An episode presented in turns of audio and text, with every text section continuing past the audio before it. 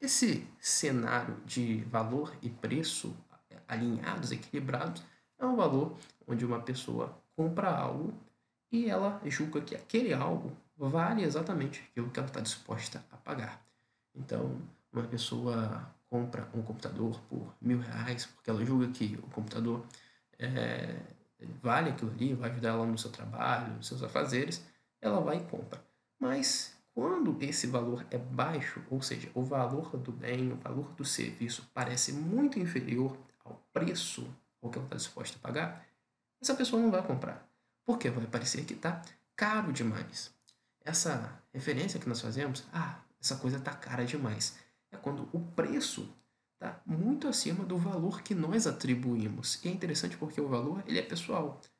O valor da, do mesmo item pode ser diferente, normalmente é diferente para pessoas distintas, porque o valor está muito atrelado à necessidade, a, o que a pessoa precisa, se ela julga precisar daquilo, o quando ela julga precisar daquilo, e é exatamente quando esse preço está alto demais em comparação ao valor, que a pessoa não compra, que a pessoa não se torna um cliente.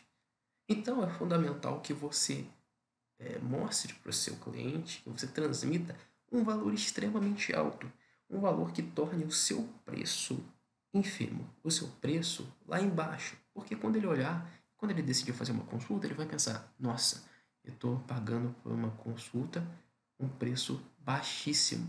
Não porque você está dando desconto, não porque você está jogando seu preço lá embaixo, mas porque o valor que você transmite é extremamente alto.